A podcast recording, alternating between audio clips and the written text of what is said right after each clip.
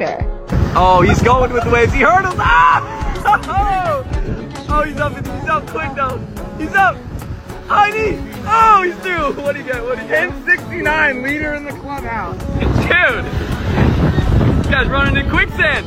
Hey, time. What do you get? What do you get? 12, 12. Oh, he's on, dude. ¿Cómo, cómo dirían que es la mejor manera de escoger ¿no? el lugar donde, vas, donde va a draftear una liga? ¿Cuál, ¿Cuál creen que sería la mejor manera? ¿Esta es la mejor manera? No sé si sea la mejor manera, pero ciertamente se ve entretenido, güey.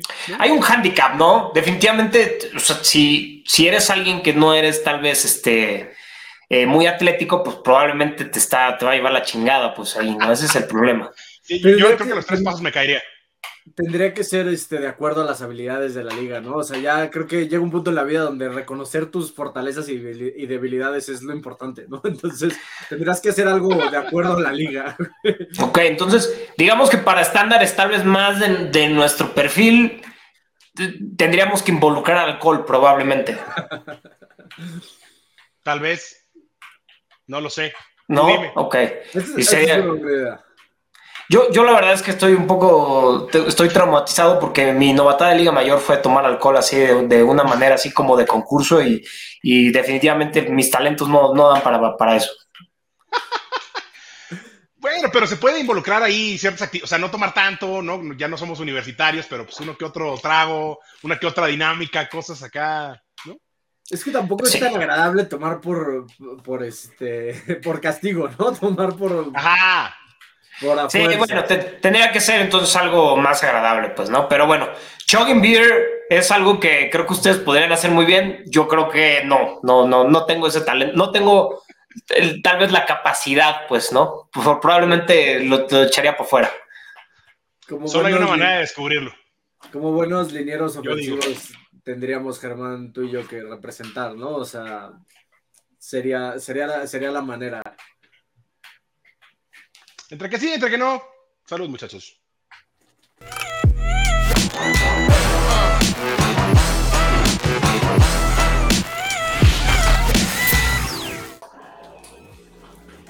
Estamos de vuelta en el Fantasy Collab, temporada 2. Nos da mucho gusto saludarlos. Regresó la NFL y teníamos que regresar nosotros también. Regresó con pretemporada, ¿no? Siempre el primer juego es un poquito gris, un poquito medio no nos importa tanto, pero se siente bien tener ya los emparrillados nuevamente en la televisión, tener otra vez para empezar a hablar de la NFL. Y para empezar a hablar de la NFL y de Fantasy, me da mucho gusto saludar a Katsuo Gallardo y al Roble Valdés que están aquí conmigo. Katsuo, ¿cómo estás, Katsuo? Bien, bien, muchas gracias, muchas gracias. ¿Cómo estás tú, Roble? Yo muy bien, no sé si podemos contar como NFL, pero bueno, ya es un, un aperitivo, ¿no? Este, ya eso, Hard Knocks, ya empezamos con esa inercia positiva. Yo ya, yo. Yo- yo ya pensé en, en- Tengo a Aaron Rodgers en una liga Dynasty Superflex y ahí está tirado Zach Wilson, nadie lo quiere. Entonces me hizo como que reflexionar de si tal vez debo de. Si tal vez debo recogerlo. Pero. nah. No, ya. Cualquier pendejada que ves y ya estás así como que. Güey, compras el hype, ¿no? Eso es como la Yo gente que que, que hecho pone jugadores en, en trade block desde hace meses, ¿no? O sea, nada más es gente que quiere estarle picando allá a la Sí. fantasy. Sí, Saludos, saludos a varios, ¿no? sí. No sé de quién hablan, pero bueno, no sé de quién hablan. No sé de quién está hablando, pero bueno. Muy bien, vamos a arrancar con varios temas que han estado rondando por ahí. Evidentemente vamos a hablar de fantasy. Vamos a tocar un poquito el tema de Jonathan Taylor y Josh Jacobs, que entre tantas dudas, incertidumbre y la posición de los corredores y demás, y son corredores top en el papel, pero ¿qué tanto los vamos a ver? ¿Qué tanto no? ¿Confiamos en ellos para el fantasy? ¿Los tienes que draftear? ¿Qué pasa con Jonathan Taylor, Katz, y con Josh Jacobs? ¿Cómo los ves tú? A ver, yo, yo antes que nada creo que se la van a pelar, ¿no? Antes que nada. Primero, no, no, no van a conseguir nada Duro porque es algo que justamente con el Player Association ya está acordado. No hay, no hay margen de maniobra. Con lo de Saquon no hubo margen de maniobra, ¿no? Se firmó un contrato de un año, básicamente se le agregó un millón de dólares, digamos, a, ese contrato del, del franchise tag, eh, cosa que con, en el caso de Jonathan Taylor sí se podría negociar algo, porque él no está dentro del franchise tag, pero claramente, por lo que ya vimos que sucedió con Jim Irsay y todo, no va, a no va a ser una posibilidad. Después, con lo de Josh Jacobs, solamente podría ser algo similar a lo de, a lo de Saquon, no va a pasar. ¿no? Aquí la cosa es, eh, ¿cuál es la estrategia de Josh Jacobs? Yo creo que es, no me voy a putear ahorita en el training camp, voy a descansar, me la voy a llevar relax y voy a regresar porque no quiero, no voy a querer perder tanto dinero tampoco, ¿no? Entonces, creo que eso es lo que va a pasar.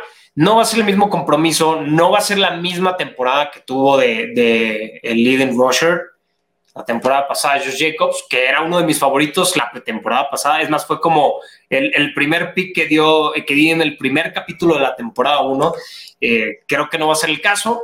No me gusta Josh Jacobs. Eh, y Jonathan Taylor creo que también va a terminar doblando la manita y va a tener, terminar llegando ahí a los Colts para jugar.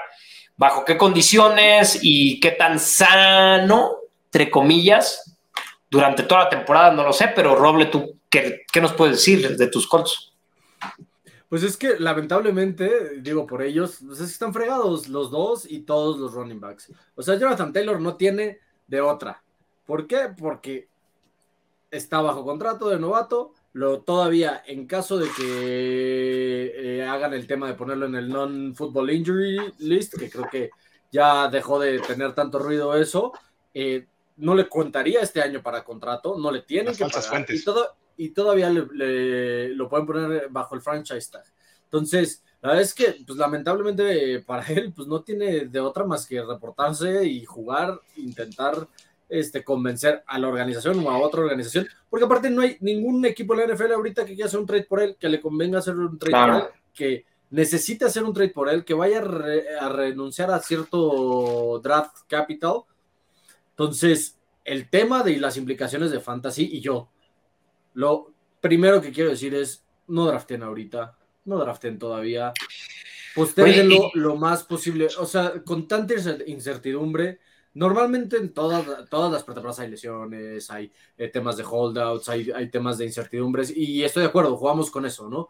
Pero justo el, el estado en el que está ahorita este, esa posición sobre todo, pues el chiste yo creo, lo que tiene que hacer la gente es draftear lo más tarde posible. A mí me gusta, por Sí. ejemplo, draftear el, o sea, la noche antes de que empiece la temporada, ¿no? El miércoles antes de que empiece. Sí, yo, yo, yo hace dos, dos meses drafté a Jonathan Taylor en una, en una Liga Dynasty, ¿no? Con, con otros enfermitos. Eh, Yo les quiero hacer una, pre- una pregunta rápida. El, usualmente hablamos de este tema de cuando está un jugador en año de contrato, se va a pasar de lanza, ¿no? Como que suele ser la, la idea general. Cuando un jugador está en año de contrato, Pasó con Jacobs. cabrón para, para que lo, pues para recibirlo así con un contrato Claro, choncho. claro. Eh, Ya no aplica tanto, entonces, que- o sea, creen que ya no Pues se parece- como a- Parece que no, porque pues, es lo que acaba de pasar con Josh Jacobs, ¿no? Josh Jacobs eh, era alguien con muchas lesiones, que sí es un jugador súper talentoso, ¿no? Lo, lo sabíamos ya desde que salió de college, pero casualmente la mejor temporada que tuvo, la que, y estuvo muy tocado durante la temporada, ¿no? Para quien, quien estuviera dándole seguimiento, estuvo muy tocado durante la temporada, pero el vato se aguantó. Se aguantó porque justamente sabía que este es my payday, ¿no? O sea, este, eh, en la vida útil del corredor, ¿no? Eh, este tendría que ser idealmente el mejor contrato de su carrera, ¿no? Generalmente eh, para cualquier jugador de la NFL termina su contrato de novato y esa reestructura es la que tendría que ser la, la mejor, ¿no? Que muy pocos la han conseguido, el de los últimos que recuerdo que sí la consiguieron, pues es Ezekiel Elliott, es Christian McCaffrey y eh, posteriormente a eso, a ese contrato, pues no les fue tan bien, ¿no? Eh, Christian McCaffrey con lesiones, Ezekiel Elliott igual, ¿no? No, no. sí, eh, mató esos contratos. Exactamente, pues, ¿no? Y ahorita estamos hablando de que el mejor pagado va a ser un novato, ¿no? Imagínate que, que en tu chamba el nuevo va a ser el que va a ganar más, ¿no? Y lo pinche frustrante que debe de ser para los corredores que, que, el, que el, el vato que está llegando, que no ha tenido un solo snap en la NFL, Villan Robinson, con los Falcons, es el jugador que va a ganar más millones de dólares este año, 13 millones de dólares, 13 y pico, ¿no? Eh, le siguen Christian McCaffrey, Alvin Kamara, si no me equivoco, pero lo frustrante que debe ser, ¿no? Y, esto eh, es, es, un ambiente competitivo, pues, ¿no? Por supuesto que, y de egos. Eh, ¿Tú crees que Jonathan Taylor se siente cómodo cuando hace el año antepasado se estaba hablando de que él podía ser el primer corredor MVP desde hace cuántos años, ¿no? O Josh Jacobs, la falta de respeto que, que le hacen después de haber sido el líder corredor en yardas y acá y que ah, pues, te, te, ponemos el franchise tag, eh, nos vale madres. O, Los o el mismo Giants, Saquon Barkley, ¿no? ¿no? Que, le pagaron tanto a, a Danny Dimes y. Sí, Pero Danny Dimes es, es, nadie les va a dar ese contrato porque está. es, es promedio arribita, tal vez, ¿no? Arribita el promedio, ¿no? Con, con su faceta de que corre el balón, pero de verdad, o sea, menospreciar tanto sí a los corredores, pero bueno, es el mercado y obviamente no, no, no somos hipócritas, ¿no? Si yo fuera el general manager de ese equipo, pues estás buscando hacer justamente tu equipo lo más competitivo y eso es justamente lo que se acordó con el Player Association. Nos guste o no nos guste, ¿no? Este, Jim Irsay, pues en ese punto tiene razón, ¿no? No lo debería de hacer público como lo hizo, porque obviamente es un desmadre y, y, pues bueno, ya lo sufrirá. Pasa lo que pasa. En fin, en términos de fantasy, si van a draftear sin, con esta incertidumbre, yo la verdad no los toco. Hold. Así de simple. ¿En qué- No los toco. qué- ¿En qué punto tendrías que tener ahí a Josh Jacobs y a Jonathan Taylor, digamos que cae? Que no los tocas tú, que no los toca nadie de tu liga, en la primera, en la segunda, tercera, en la cuarta ronda. Yo creo que en este momento tiene, este, por ejemplo, Jonathan Taylor sí, sí está dentro su, su ADP, su average draft position debe estar en la primera ronda, aún, pero yo ya no lo toco en primera ronda, pues. Yo creo que si llegara a estar en una tercera, cuarta ronda, ¿no? Con esta situación, si se está drafteando ahorita, ¿no? Obviamente, eh, ya más cerca de la temporada, probablemente si, si hay una resolución, pues vuelva a cambiar, ¿no? Pero ahorita con la incertidumbre, pues la verdad prefiero no tocarlo prefiero no tocarlo, ¿no? Este, sí creo que alguien como Jonathan Taylor y, y es alguien joven, ¿no? Que creo que eh, uno, es, más pinche necio cuando está entre más chavo, ¿no? Si todavía, es, o sea, ahorita uno es bien pinche necio, pero todavía cuando uno es más chavo es todavía más necio y que el vato es el Jim Mercy le haya faltado el respeto de esa manera porque no solamente el no reestructurarle, sino que todo el pancho, ¿no? De, de decir, si yo me voy de la liga o me muero y este güey también, a nadie le va a valer madres, eh, y hacerlo tan público, Estuvo bien raro eso. este, verga, no sé, no, qué incómodo, ¿no? O sea, no, no, no, no lo... No sé, yo estaría bien ardido también como, como Jonathan Taylor, ¿no? Tu misma, tu misma pregunta a ti mismo.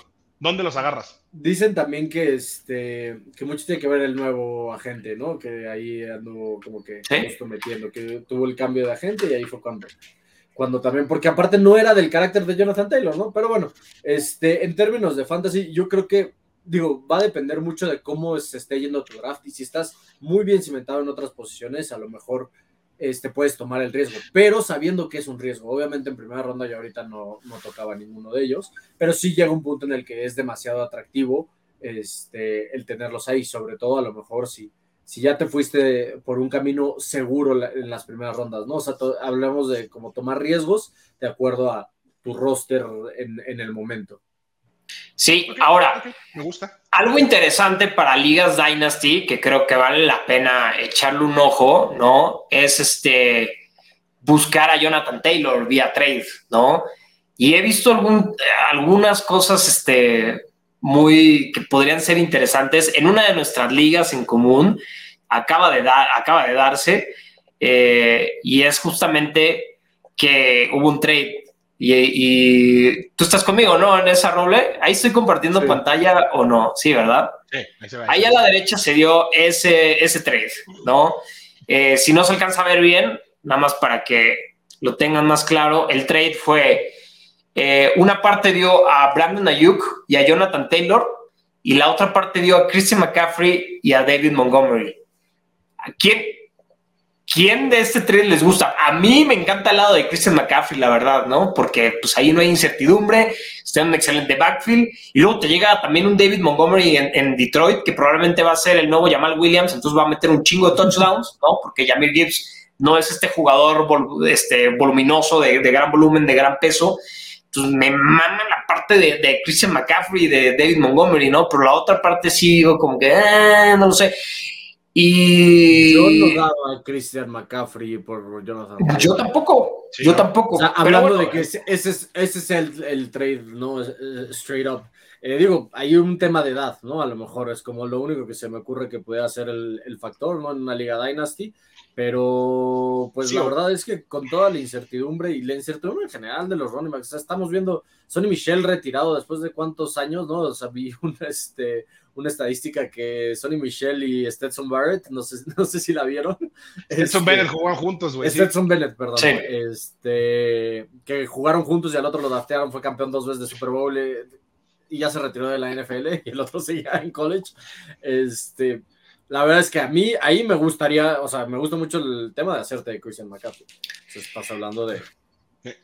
Y, y acá tengo otro caso particular a la inversa y aquí siento que, que me arrepentí un poco después de hacer este trade. O sea, tengo miedo, pues, tengo miedo de qué es lo que va a pasar. Este trade es mío. Yo mandé a Josh Jacobs por Alexander Mattison y la segunda ronda del próximo año. Un poquito de contexto, yo no tengo picks de draft para los siguientes dos años en esta liga. Tengo yo. Entonces- tengo yo todos. Entonces, sí quiero, sí quise invertir un poquito en mi futuro, quise deshacerme un poquito de la incertidumbre que tengo con Josh Jacobs y le quise apostar a un vato como Alexander Mattison que creo que puede tener potencial de top 10. Ahorita más adelante vamos a platicar al respecto, ¿no? Pero bueno, este me dolió un poco, la verdad. Lo hice sí tratando de proyectar un escenario muy positivo. No creo que, repito, no creo que Josh Jacobs va a tener eh, la, temporada que tuvo la temporada pasada. Eh, estoy seguro que no. Es muy difícil repetir, y, lo hemos platicado ya aquí en el Fantasy Collab, que es de lo más complicado eh, ser el, líder en, yardas no totales justamente en back-to-back -back season. No lo han hecho muy pocos jugadores. La Damian Tomlinson creo que es el último, ya lo habíamos platicado. Sean Alexander, Prisma, este, Prisma Holmes, eh, pero no son muchos los que lo han logrado. Es correcto, es correcto. Así está la situación de los corredores. Como en todo, busquen certezas, ¿no? Siempre queremos tener a esa gente que puedes poner en tu alineación y no tener que preocuparte de si lo quitas o no. Entonces, busquen ante todo certezas, sobre todo por cómo está la situación ahorita. Hablando de un tema no de certezas precisamente, sino tal vez todo lo contrario, pero cositas que nos interesan, ¿no? Novatos, novatos en nuestros watchlist, novatos que creemos que pueden destacar, que se pueden destapar. Evidentemente no vamos a hablar de un Villan Robinson que pues es como, ¿no? Es bastante, pareciera bastante obvio que le va a ir bien, pueden pasar muchas cosas, ¿no? Pero bueno, ¿qué novatos te gustan, Katsuo? Vamos contigo primero. ¿Qué novatos tienes tú en tu watchlist, en tu watchlist para este año? Ok, a mí alguien que, que me encanta y que me gusta mucho y el hype es tan grande que es el próximo Steve Smith, es este Safe Flowers, ¿no? El, el novato que llegó con los Ravens. Eh, se habla de que en el training camp, en este momento, que ya saben que el training camp es un, siempre un hype. Sí, todo, acá, es hype, todo es bueno. Es, no, todos van a ser este, contendientes, va a ser este, una cosa impresionante, ¿no? Pero estamos hablando de que es un jugador que tiene un ADP de, en ligas redraft de, 100, de en el lugar 106, ¿no? En la ronda 9 lo podrás estar encontrando y desde mi perspectiva puede ser el mejor receptor que va a tener Lamar Jackson en esta nueva ofensiva. Eh, es un jugador súper explosivo que se habla de que lo están colocando en los extremos y en el slot receiver, eh, en los unos a unos con estos veteranos, no lo han podido eh, detener. Ve los videos y hace unas trayectorias acá súper explosivas, monstruoso, muy... Eh, por poco yo lo compararía como tal vez como un Terry Hill, ¿no? En el sentido de cómo, cómo es un, ya le dicen el joystick en su training camp, los Ravens, entonces estamos hablando de alguien que, que creo que puede hacer la diferencia y creo que lo puedes encontrar a un excelente precio, pues, ¿no? Estamos hablando de que en una ronda 8 o 9 lo puedes agarrar. Eh, es alguien que yo tengo en mi watchlist y que les diría que lo pongan en su watchlist. El otro novato receptor que tengo en mi watchlist y este sí es, estoy seguro que es un poquito más underdog de todos. Está, está más hipster, está más hipster. No, es Rashid Rice, eh, el novato de, de, SMU, ¿no? De la, de la metódica. Eh, me encanta porque es un, es un ball hawk, ¿no? No, tiene, no tuvo los mejores números en, en, el, en el combine ni nada, ni en el 40 yard dash pero uno eh, fue a practicar con Patrick Mahomes, Patrick Mahomes le gustó, lo pidió él particularmente, eso me interesa, ¿no? Eh, no hay nadie claro en el, en el corps de, de los wide receivers, claro, ¿no? ¿A qué me refiero? Sky Moore atrapó su primer touchdown apenas en el Super Bowl. güey. Eh, no tuvo ningún partido impresionante. Se habla de que va a dar su, su siguiente paso, pero pues, ¿cuál es el siguiente paso en realidad? Yo no lo vi con el talento, ni con la explosión, ni con el tamaño, ni con el dominio, ni con una habilidad impresionante para atrapar el balón, como la que tiene Rashid Rice. Tiene mucho más tamaño, más volumen. Se habla que en, el training camp, que en el tema de acondicionamiento es del que llegó mejor preparado eh, y está haciendo un buen papel en este momento. Creo que él va a moverse en los ranks ¿no? de, los, de los y va a tener un, un, rol protagónico y una evolución muchísimo más adelantada que la que tuvo Sky Moore el año pasado. Que Darius Tony es el que todo el mundo diría que va a ser el receptor 1, pero siempre está lastimado. Está lastimado en este momento. Ya le operaron la rodilla, está en cuestión si va a estar por la semana 1 y pues siempre está así. Entonces yo no confiaría en Kadarius Tony, ¿no? Otro, y ya que voy a meter ahí rápido que está hablando de los chips, y este es todavía muchísimo más long shot, pero en las ligas Dynasty, si es una liga Dynasty nueva que están apenas drafteando por primera vez, eh, Justin Ross.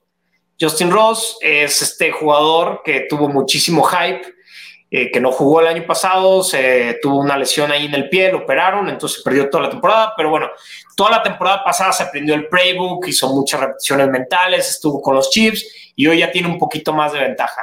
Es un jugador que tiene muchas habilidades, eh, un atleticismo impresionante, pero desde college, eh, desde Clemson, se ha visto eh, frustrado por, lesiones. Entonces vamos a ver, eh, Davos Sweeney, según mal no recuerdo, él dijo de que si este morro está sano, ojo, hay que echarle mucho ojo, ¿no? Y se ha visto también muy bien el training camp y sobre todo está muy en el aire ese estatus, ¿no? Pero esos son mis dos que tengo en mi watch list y que yo estoy drafteando mucho y que también en esa misma liga donde me quedé sin picks fue también por Rashid Rice, porque me quedé en la segunda ronda. Saludos eh, a, a, todos los que intentaron vetar ese trade. Sí, saludos a todos los que eh, se hablaba de que una conspiración acá. Di picks del pinche 2025, no sean cabrones, o sea, también dejen vivir a uno, pues, ¿no? dejen ser a uno. Temporada 2 y vemos que Katsuo sigue tomando fuerte del Kool-Aid de los Chiefs. Está bien, está bien. No, no hay cosas ¿Sí? que no tiene por qué cambiar. Favorito. Es que tienen que pensar en esto, en Dynasty. Travis Kelsey tiene 32 años. La verdad es que yo creo que le quedan 2, 3 años en un alto nivel, en un alto rendimiento, pues, ¿no? Eh, si lo comparamos con Antonio Gates, Antonio Gates como en los 35, 34 fue cuando ya empezó justamente a crashear. Entonces, voy a tomar eso como de, de referencia. Eh, y en el momento que eso pase, alguien tiene que tomar las riendas de esa ofensiva. O sea, Yo, además de Patrick Mahomes, ¿no? Obviamente. A mí me vino a la mente Mean Girls, ¿no? Stop trying to make fetch happen. Y creo que lo mismo dijimos la pretemporada pasada con Sky Moore. Y digo, no es por, no es por echarle hate a tu, a tu take, Cats, pero pues dejemos de, de, inventar que el siguiente receptor, el siguiente Tyreek Hill y el siguiente es Travis Kelsey, es Travis Kelsey, es Travis Kelsey. Y no, el, el viejo plagio es la tercera de la vencida. Michael Harman, no funcionó. Sky Moore, no funcionó. Rashid Rice, no mames, ya tiene que funcionar uno, bueno, cabrón. Hubo o sea. gente que estaba drafté y drafté a Juju, ¿no? Diciendo que no, Juju. Sí. Yo por eso me voy a ir. Una disculpa con algo que ya sabemos, o sea, que hay un rol precisamente para él, y me voy a ir con Jordan Addison, el, el, el novato drafteado por los Vikings de Pitt. ¿Por qué? Porque simplemente, y el take es muy fácil, ¿no? Adam Thielen ya no está. Adam Thielen ya no está y Jordan Addison viene a suplir ese puesto. Jugar, para empezar, jugar un puesto de Justin Jefferson te va a abrir las puertas día sí y día también, todos los domingos va a tener oportunidad de, de, tener un coverage mucho más este, leve que el que cualquier otro de los novatos podría tener, ¿no? Eh, entra una circunstancia hecha. Eh, su competencia, KJ Osborne y Jalen Rager, ¿no? Y estamos hablando de un receptor que eh, va a jugar principalmente en el, en el slot. Y en la universidad tuvo 29 touchdowns en 35 juegos. Eso nos, nos muestra que a pesar de no ser el receptor más grande, tiene un red zone viability, ¿no? O sea, tiene ese olfato por, por el end zone y creo que tomando en cuenta el rol de Adam Thielen, que ojo, no nos encantó mucho la temporada que hizo Adam Thielen, pero fue top 10 en red zone targets la temporada pasada. Fue el, el lugar número 8 con 22 red zone targets, ¿no? Entonces, y la ofensiva de los Vikings fue la cuarta con más touchdowns en toda, en toda la NFL. Entonces, ojo ahí, yo creo que tiene una muy buena oportunidad y creo que puede ser un muy buen pick. Digo, obviamente no es tan hipster, pero tampoco estamos hablando de, de uno de los primeros picks en, en, un rookie draft o de, o de un pick eh, que te vaya a significar mucho sacrificio, ¿no? Y un poquito más atrás en las rondas, me gusta también Josh Down, hablando de receptores del slot, o sea, es un, es un receptor que como tú decías de Patrick Mahomes, ya también fue a, ¿no? Este, vimos todo lo de que fue a, a tirar pases con él Anthony Richardson en, en el estacionamiento. Eh, ahí hace dos años en la universidad tuvo el 40% del target share en North Carolina. North Carolina. Exacto. Entonces, este, eh, George Downs es un chain mover, ¿no? Es un, eh, va a ser un monstruo del PPR, va a ser lo que Juice Landry fue hace que cuatro o cinco años, que se va a llenar de recepciones, va a empezar a mover las ¿Crees que cadenas y, y ¿Crees que va a tener un rol, sobre todo que está ahí Alec Pierce, ¿no? Que creo que es su segundo año, ¿no? Y, y- y Michael Pittman, que definitivamente tiene que ser el, el uno incuestionable. Sí, o sea, estamos hablando de que en, en este caso eh, la ofensiva sería Michael Pittman y Alec Pierce, pero Alec Pierce yo lo veo con, o- con un rol distinto. No, o sea, lo vimos, su mejor, su mejor juego de fantasy fue aquel donde tiene la recepción casi casi de walk-off de 50 yardas. Eh, Y es que eso Es lo que se me hace de- difícil, de que me hace dudar de Josh Downs, que, que a un novato así como que darle la responsabilidad de, porque ahí lo que entonces quieres apostar es al volumen, ¿no? De, de Sí, recepciones, totalmente. definitivamente, ¿no? Y es lo único que sí me daría miedo, pues, y qué tan rápido va a empezar a carburar con un proyecto como Anthony Richardson, ¿no? Que es el proyecto más, este, eh, hypeado desde quién, ¿no? O sea, se habla de que es probablemente el prospecto más atlético, ¿no? De, en la posición de coreback de la historia, pues, ¿no? Bueno, resulta que es El Cam Newton, pero más más, cabrón, ¿no? De la historia en, en el combine. Es, sí este. es Cam Newton, pero más rápido, güey. Sí, o sea, el vato más, más atlético, corre rapidísimo todo. eh, Claro. En las ligas super, super flex. Esto es lo que me ha sorprendido. En, en todas las Dynasty super flex, ¿no? En los rookie drafts, se fue Anthony Richardson antes que. que ¿Tres, pick cuatro? sí, no, y que CJ Stroud, ¿no? A mí me gusta mucho CJ Stroud, Bryce Young, o sea, los dos creo que. Y Bryce Young se habla de que le está yendo muy bien ahorita en el training camp, ¿no? Eh, pero pues bueno, no, obviamente dijeron, no, pues este chaparrito, mejor vamos con Anthony Richardson, que está grandote y todo, y ya. O sea, Mira, lo de Anthony Quitémonos de problemas. Ah, Obviamente está por verse. Eh, yo sí creo que Georgetown va, va a tener volumen en, en la ofensiva, sobre todo por eso, porque eh, no, no veo a Anthony Richardson en el sistema de Shane Steichen eh, empujando el balón eh, profundo demasiado, sobre todo. pero Steichen es, es justamente lo que te iba a decir, que si lo comparamos con los Eagles del año pasado, ¿quién en ese sistema sería Downs? No, creo que, o sea, no hay ese rol marcado en la ofensiva de los Eagles. No, pues por eso, eso, es- eso es lo que me preocupa, eso, pues, ¿no? pero, pero cuando tú llegas a una chamba tienes que trabajar. No tiene que ser exacto, o sea, no tiene que ser necesariamente lo mismo y por algo también lo drafteó, ¿no? Pero pues Sí. es, es- Te quería poner en jaque nada más que estoy. Sí, sí. Se puso de gorroso, Katsuo Gallardo. No, Voy yo con los que Ah. aparte, o sea, eh, hay un riesgo, obviamente, pero el pick o que, que te va a significar agarrar a George Downs y tenerlo ahí en la banca un ratito, puede que pague. Va, me late, me late, me late. Esos son los buenos, los que no están, o sea, los que sí están un poquito más debajo del radar de la gente que puedes, que normalmente nadie más va a tomar y te pueden significar una buena recompensa. Voy yo con los míos. Yo, los míos son un poquito más obvios, quizá, o no sé qué tanto. Uno me cayó del cielo en estos días, ¿no? Que es Kendra Miller. Lo tenía evidentemente en el radar, pero había que, faltaba ver qué pasaba con la situación de Alvin Kamara. Ya es muy probable que vayan a suspender a Alvin Kamara. Kendra Miller es lo mismo que Alvin Kamara, literal. Miden lo mismo y pesan lo mismo, güey. Es la misma cosa, güey.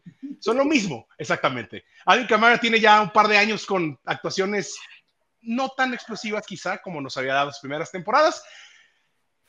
Una vez que se confirme la suspensión, ya más allá de que todavía no está eh, confirmada, se va a confirmar. Kendra Miller va a ser ese corredor de los Saints ¿no? Que va a cumplir ese rol de Alvin Kamara. Está ahí también Jamal Williams, que seguramente le va a quitar algunos balones de, de, goal line o muchos, pero el resto de la producción va a quedar en las manos de Kendrick Miller. Creo que va a ser, creo que se vuelve una gran, gran opción. Eh, al grado que creo yo que para cuando regrese Alvin Kamara, no sé qué rol va a tener en esa ofensiva. Real. O sea, creo que Kendrick Miller le va a quitar el puesto por completo, to tomando en cuenta la suspensión. Creo que se vuelve una opción muy, muy interesante. Kendrick Miller ahí con los Saints. Y el otro es Quentin Johnston. Eh, todo el año pasado estuvimos ahí inventándole a los Chargers que si Josh Palmer y que si de Andrew Carter y que si este y que si el otro, ¿no? Y nunca dimos en el clavo porque nunca lo hubo. Ese clavo ahora es Quentin Johnston. Quentin Johnson llega como el tercer receptor, lo van a alinear en el slot o donde sea que tengan que alinearlo, pero es mucho mejor que cualquier otro receptor que está detrás de él. Y, y hay otro factor a considerar acá. Llega Kellen Moore como coordinador ofensivo a los Chargers. Yo tengo mis problemas con Kellen Moore después de que se fue de los Cowboys, pero algo que siempre hizo Kellen Moore fue explotar muy bien a ese tercer receptor. Hizo de receptores bastante sólidos a nombres como Noah Brown y nombres como Seth Wilson, güey, que se fueron de los Cowboys y nadie se acuerda de ellos. No, y Michael Gallup también cuando fue el tercer. Michael Gallup en su momento cuando era el tercer receptor, exactamente, güey. ¿No? Entonces, Quentin Johnston llega ahora a ese rol, es mucho más talentoso que cualquiera de estos que he mencionado, quizá no de que Michael Gallup o sí, no sé, depende a quién le preguntes, entonces creo que también es una gran opción Quentin Johnston. Si bien no, quizá no te va a ganar tus ligas, si lo tienes ahí disponible, es un tipo que puedes meter en tu flex. Yo me atrevería a decir que lo puedes meter en flex cualquier día de la semana y te resuelve ahí un problema en tus lineups. Esos son mis novatos en mi watchlist de este año. No, me gustan, ¿eh? Quentin Johnson es alguien que no me he podido apropiar, digo, porque no he podido conseguir ese lugar en los drafts de novatos para conseguirlo y me ha caído mal los Say Jones, ¿no? Pero. Porque das todos tus picks, güey. Que digan los Say Jones, los Say Flowers, los Say Flowers. Dije hace rato Say Jones porque no hay muchos seis. No, lo, lo, puso, lo, puso, lo puso el becario, la primera vez que nos mandó el rundown lo puso el becario, le puso Say Jones en vez de Say Flowers. Quizá por pero eso sí, ahí. Sí, dije mal, por favor, discúlpenme, pero me refiero a Say Flowers no, sí, de los, de los Ravens. Ah, ok, ya me estaba preocupando porque ahorita sí, sí, Say Jones. Say Jones, no, se... tírelo a la chingada, Say Jones.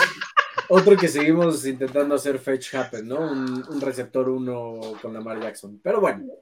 Ok, veremos, veremos. No, hay, nuevo, hay nuevo coordinador ofensivo, ¿eh? Ojito. Yo creo que le va a beneficiar a más, más a Mark Andrews. Todd Monken hizo muy buenos alas cerradas en college, pero ya hablaremos de eso más adelante. Tenemos también, vamos a platicar también, ¿quién les gusta? Eh, jugadores que se quedaron fuera del top 20 en sus posiciones el año pasado. ¿Quién nos gusta para este año? Eh, voy a empezar con Pablito ahora. ¿Quién se quedó fuera del top 20? Eh, no sé, en receptores, en corredores, en tight ends, eh, que te guste que vaya a dar ese brinco este año, se vaya a meter al top 20. De, Traigo un corredor y un receptor. El corredor es el muchacho de Katsuo Gallardo la temporada pasada, estabas un año adelantado. Cam Makers. Ah, y el, claro. Y el, y el argumento es muy sencillo. Volumen, volumen, volumen, volumen, volumen, volumen es lo que va a tener Cam Makers en esta ofensiva de los Rams, que sí sigue siendo una gran duda, eh, pero en los, en los últimos siete partidos de la temporada pasada fue el running ¿Cómo lo di ese cabrón? Fue el running back 8 Cam Makers.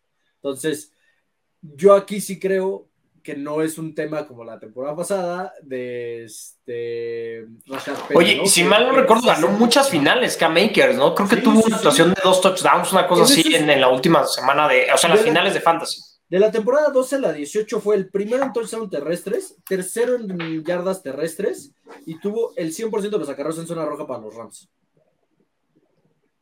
¿Cuál es su competencia? Zach Evans, novato de sexta ronda hay que draftear a Cam Makers. Pues sí. Me agrada. Pero, que no se lesione, pero en el papel tiene mucha lógica. Real. Y de receptor. De receptor voy a decir un nombre que está tan salado que lo voy a decir hasta que se quite la sal. Deontay Johnson. Deontay Johnson fue el receptor 28 la temporada pasada. Cero touchdowns. Cero touchdowns. Cero touchdowns con 85 catches. ¿Saben cuántas personas en la historia de la NFL lo han hecho? Nadie. Solo él.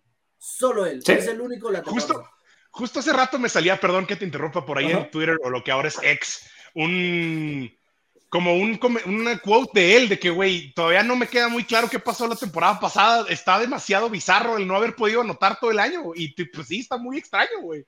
Eso ya nada más la probabilidad y la estadística nos dice que ahí va a haber touchdowns. O sea, ahí tiene que digo, no tiene nada que ver, pero la atrapada del pinche bestia de George Pickens, güey, Dios mío, güey, o sea, monstruoso, como la que se echó en temporada regular, pues, ¿no? Y por ahí vi un, vi un quote de él de que dice que él es el mejor receptor así de la NFL, güey. Entonces, está, y sí le creo, güey, nada más que pues no tiene el mejor coreback definitivamente, ¿no? Pero vamos a ver cómo es esa evolución de Kenny Pickett. Hablando de. Mi problema con Dionte Johnson es este. Es que el coordinador ofensivo es Matt Canada, güey. Y ese vato, güey, acá, flat, flat. Así si ves como este, el gráfico este de- del hit zones, ¿no? De, de, de- de sus pases, todo es así a la zona de flat, güey. Entonces, eso es lo que más me preocupa. No, no es Dionte, es Matt Canada. Eso es lo que más, más me preocupa de la ofensiva de los Steelers. Bueno, aún así espero que Pickett sea- haga un ligero upgrade, ¿no? Que evolucione un poquito. Y es increíble porque Deontay Johnson estuvo en el top 10 en snaps, recepciones, rutas y targets. Y en red zone targets, que no tuvo un solo touchdown, repito, un solo touchdown, fue el número 13 en receptores la temporada pasada. Sí, o sea, con, con todo y Matt Sí, no, números locura. ahí están, ¿no? O sea, Sí, o sea, los números al final de cuentas ahí están y pues no creo que podamos tener una segunda temporada tan salada, Dionte, por favor. Hazme la buena porque aparte le voy Es a como- una lana a tu touchdown. En, Es como ser el scoring líder de una liga y no pasar a playoffs, güey. ¿Qué pasa? ¿Qué pasa? híjole, qué tragedia. Sí pasa. Pero bueno, Y, pero y por eso mismo la gente tiene este, este sesgo, este recency bias de no draftear a Deontay Johnson. Entonces está Sí. cayendo y yo creo que puede ser un pick de muy buen valor esta temporada. Pues ojalá, porque yo ahí me quedé con, por ahí me quedé con él en alguna de las ligas Dynasty, entonces ojalá que tengas razón en tu predicción. ¿Traes a alguien más, Pablito? Vamos con Katz ya. Vamos con Cats. A ver, Katz, ¿tú qué traes? ya lo platicaba y se los mostraba justamente en lo que, en, en el trade ese que hice. Alexander Madison. Alexander Madison es, yo creo que de mis favoritos que estoy drafteando muchísimo. Eh, se está yendo con una DP de- del número 61, ¿no? En los drafts, en, en ligas redraft. Y se me hace un eh, excelente pick, ¿no? ¿Qué, qué estamos hablando? Es una ofensiva súper explosiva. Que por cierto, si vieron Coreback en Netflix, amo a Kirk Cousins, lo amo, es es es super lovable, o sea, lo quiero abrazar, güey, quiero que sea mi tío, güey, se me hace un tipazo, güey, ¿no? Eh, creo que van a tener un excelente año. Dalvin Cook creo que ya no está siendo tan explosivo, sobre todo en el trabajo de goal line. Muchas veces, y lo recuerdo por todas las props de, de anotación que, que perdí con este cabrón, pero Alexander Mattison creo que sí tiene ese, ese factor y esa explosividad que ya no tenía Dalvin Cook. Eh, tiene 25 años, conoce perfectamente el sistema, tiene manos para justamente atrapar estos pases pantallas con los que los Vikings se, se, se definen mucho para correr bien el balón. Y si tiene ese volumen de Dalvin Cook y está tocando el balón al menos unas entre 18 o 20 veces en los partidos, yo creo que va a terminar dentro del top 10 en la posición. Eh, la línea ofensiva es de las mejores que hay en la liga y me, me, gusta mucho lo que están haciendo, ¿no? Este, este Kevin O'Connell, ¿no? Justamente con los, con los Vikings.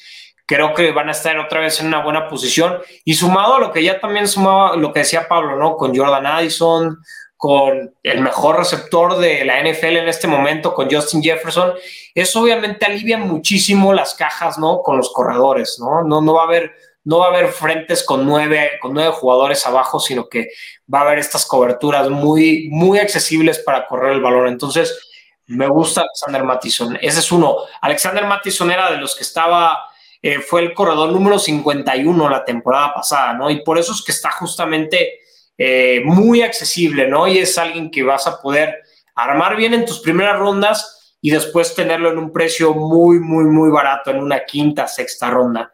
Después de, de, él, y aquí es donde justamente eh, podría platicar de los, de, los, de los jugadores de los Chips, no lo va a hacer, no lo va a hacer.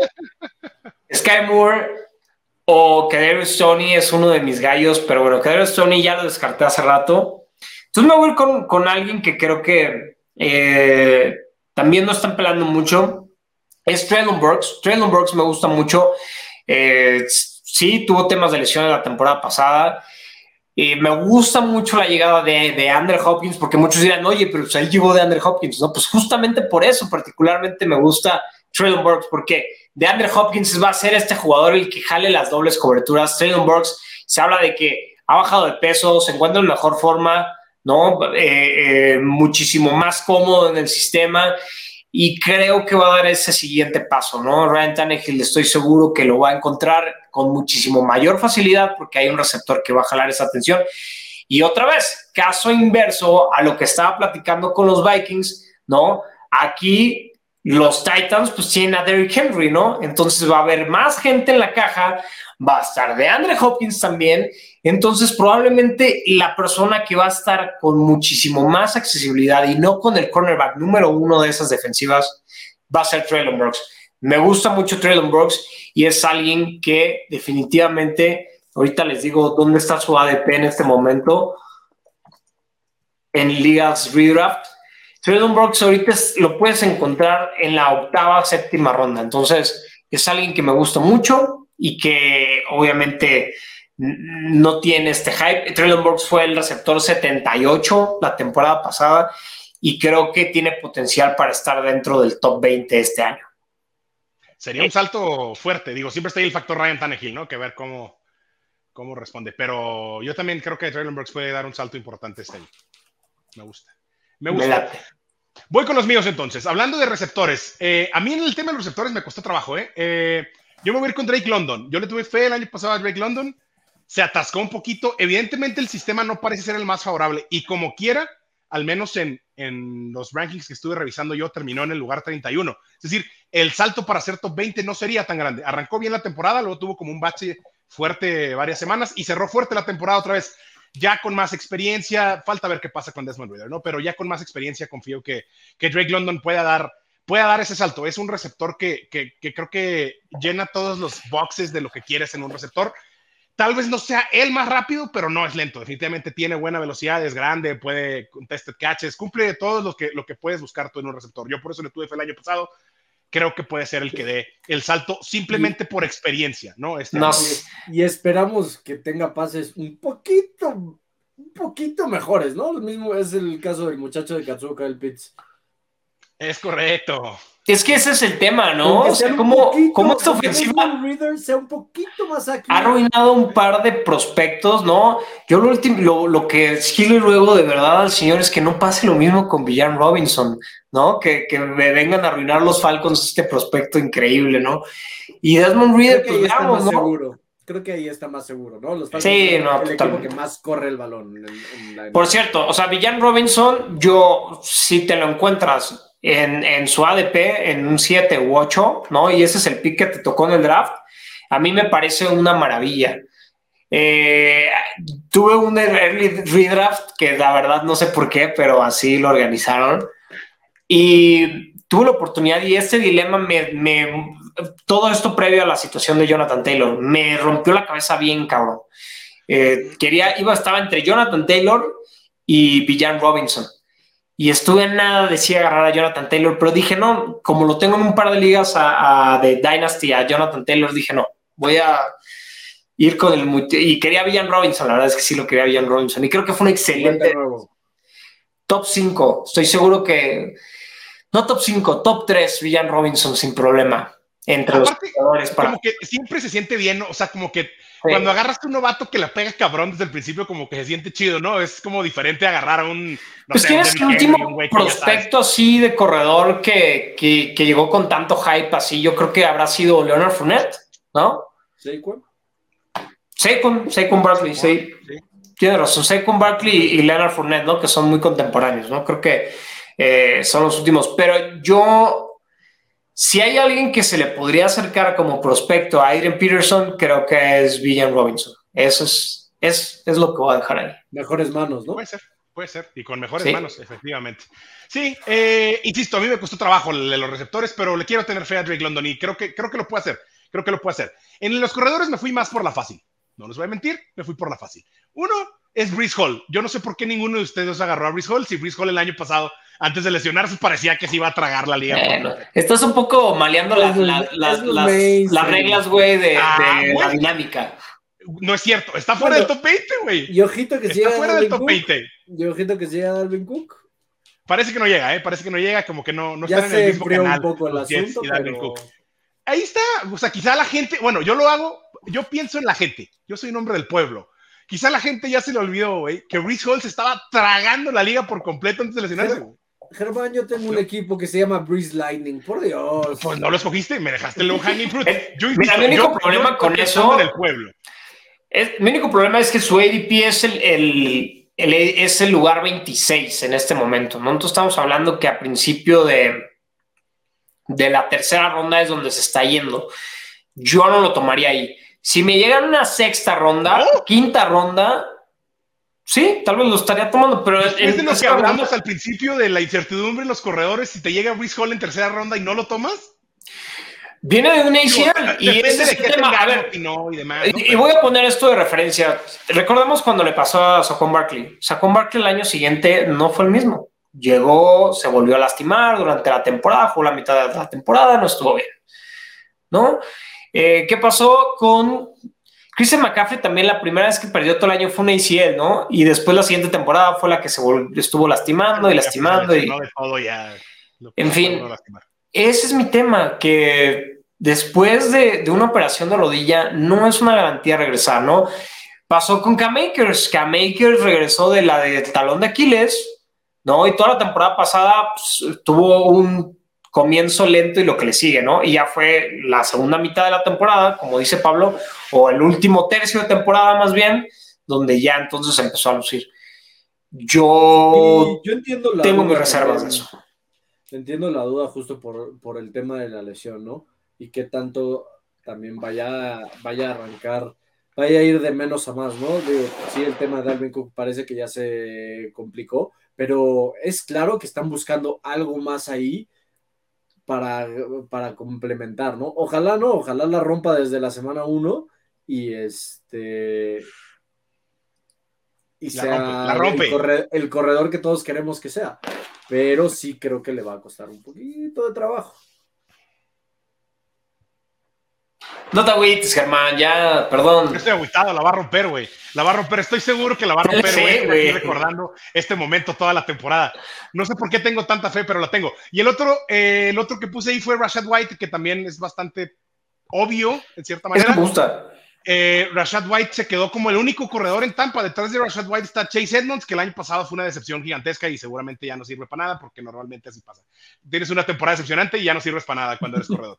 Y después está Keyshawn Bond, que pues también es un nadie, la verdad, güey. Y dos compas ahí con nombres que parece que los generó el Madden de forma automática, güey. Eh, entonces es Rashad White, o sea, por volumen el, el, el corredor Ey, de Tampa. Bay. Ahí está Sean Tucker, güey. Sean Tucker abusados, ¿eh? Es caballo negro en ese backfield. Van a ver. Tal vez, no sé, la verdad no, no, no, no sé, pero yo creo que Rashad White, digo, no, no creo, es ni la menor idea de quién es Sean Tucker. No, güey. no sé quién es Sean Tucker aquí. Ahí sí me agarraste en curva bien, cabrón. Pero eh, Rashad White es- eh, o sea, va a recibir volumen tanto en acarreos como en pases, porque es un buen pass catcher además. Entonces, terminó en el lugar 37 el año pasado. Por puro volumen, yo creo que se puede trepar al top 20 sin ningún problema y creo que también es una buena opción. Gran opción para draftear como corredores, hablando de incertidumbres. Aquí hay más certidumbre que, que en muchos otros lugares. Ese me gusta. Ese, ese, la verdad, sí. Compro, compro, compro, compro, compro. Compramos, muy bien. me gusta, me gusta. Después de que aguantaron mi pick de Brees Hall, que yo le sigo teniendo fe y lo voy a defender. No, fe a su talento le tenemos. No a su rodilla. No a su rodilla. Pero bueno, veremos. Muy bien. Nos empezamos a saborear entonces ya el regreso de la NFL. Le damos unos primeros toques al mundo del fantasy y seguiremos dándole varios y varios toques al resto de la temporada. Me dio mucho gusto estar aquí de vuelta. Me dio mucho gusto estar aquí con Katz, con Pablo. Eh, señores, ¿algo que quieran agregar? Eh, buen viaje, Germán. Germán se va, Ah. se va de viaje, se va de viaje esta semana. Espero regresar, espero regresar en buenas condiciones para grabar la próxima semana. Gracias por haber estado con nosotros. No se olvide darnos like, share y subscribe, eh, tanto a las redes de Fantasy Collab como a nuestras redes personales, que las puede ver por acá. Y nos escuchamos pronto.